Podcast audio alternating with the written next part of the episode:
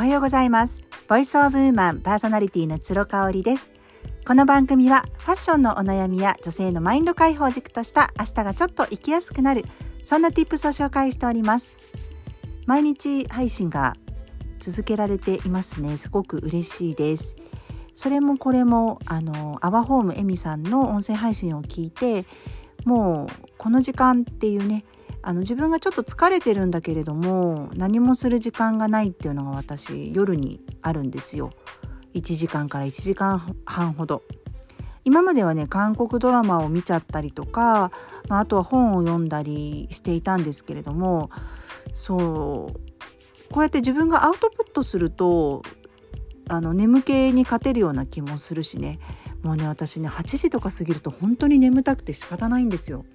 ただ今平日であの主人が単身赴任をしておりますのであのいないと。で、えーと、子供たちは9時半に寝るんですが私はあのまさか9時半までは全然持たないので9時ぐらいまででも頑張ってるんですよね。でも9時になって、まあ、あと30分だからもうあとよろしくっていう感じで先に寝させてもらっているんですよね。その9時までの間にあの取れたらいいなっていうふうに思っています。えっ、ー、と最近ねあのお家で聞いている見ている YouTube のチャンネルなんですけどちょっとねマニアックなんでもうあのすごいおすすめするっていうよりかはあ私もそれそれ系好きっていう方に是非おすすめしたいなっていうチャンネルがあります。チャンネル名はねマリンヌ謎の歴史文化っていうねなんじゃそりゃっていう感じなんですけどあのー、マリさんっていう人なのかな？ちょっと本名出てないんでわからないんですけどマリンヌっていう方がロンドン在住でいらっしゃってで、えーと、特にヨーロッパのですねニッチで不思議な歴史や文化などを分かりやすく紹介してくれてるんですね。でここで、ね、ニッチっていうのがすごく大事で私たちって歴史とか勉強しますよね学校で。面白かったですか皆さん。私ね、歴史、日本史世界史で世界史を取ってたんですけど、結構世界史は好きだったんですよね。ただ、まあ、やっぱりこう、暗記ものの枠を、こう、逸しないっていう、そういう印象があって、うん、やっぱり忘れてしまうところが大いにありました。その歴史をですねこうニッチな視点からこう裏情報教科書にはちょっと載せられないなみたいな、あのー、そういうちょっとニッチなねもうとにかくニッチな話題を分かりやすく紹介してくれてるんですよ。で私この類のねあの動画今まで一切見てなかったのがその画像とかですねチャンネル主さんが男性だったりとかするとなんかいやらしく聞こえませんか？だしあとこうなんかちょっと恐怖心を煽るようなねあの怖いネタもあるのであの恐怖心を煽るような BGM とか声とかなんか表現方法ってやっぱ男性が作っちゃうと助長されちゃうような気がするんですよ。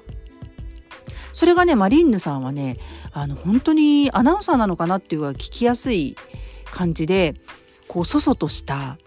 あの何て言うんでしょう本当にアナウンサー NHK のアナウンサーみたいな感じなんですね。風貌も。お顔も出てらっしゃるんですけど。でも取り扱うのはあの中世ヨーロッパの風俗ネタだったりとかするのであなんかこの人の YouTube だったらついていけそうだわって思って今1日に23個見てます。1個のね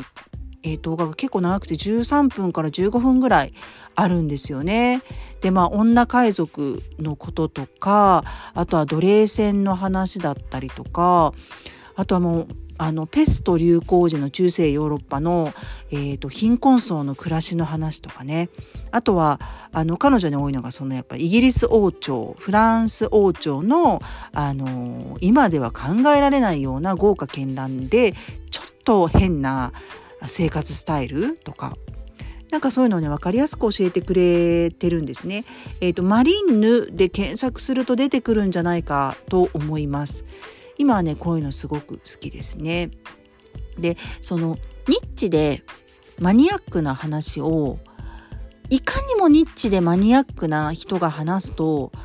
のが私好きじゃないんですよ。わかるかな？だからなんかあー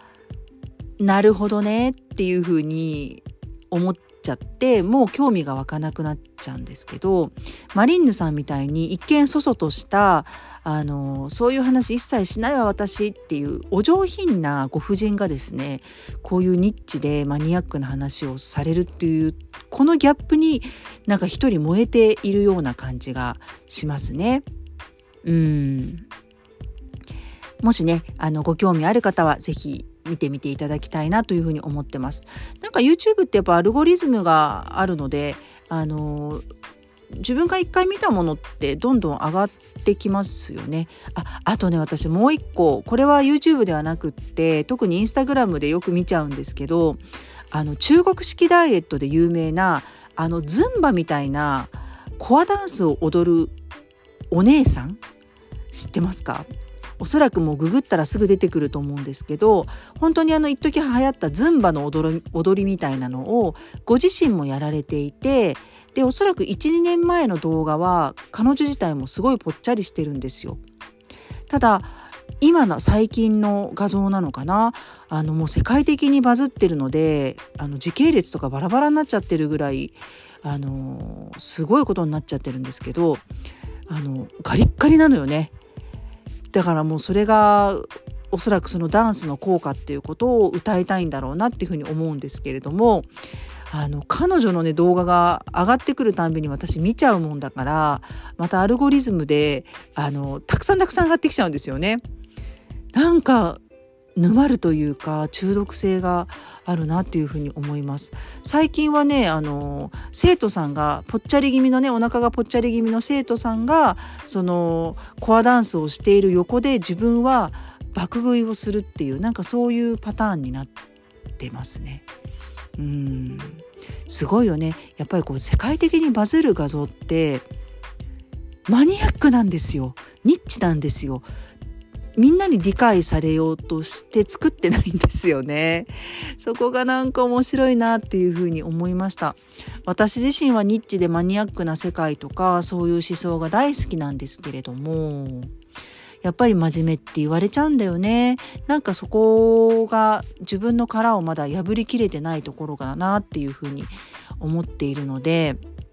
何かなこの夏はあのー、ちょっとこう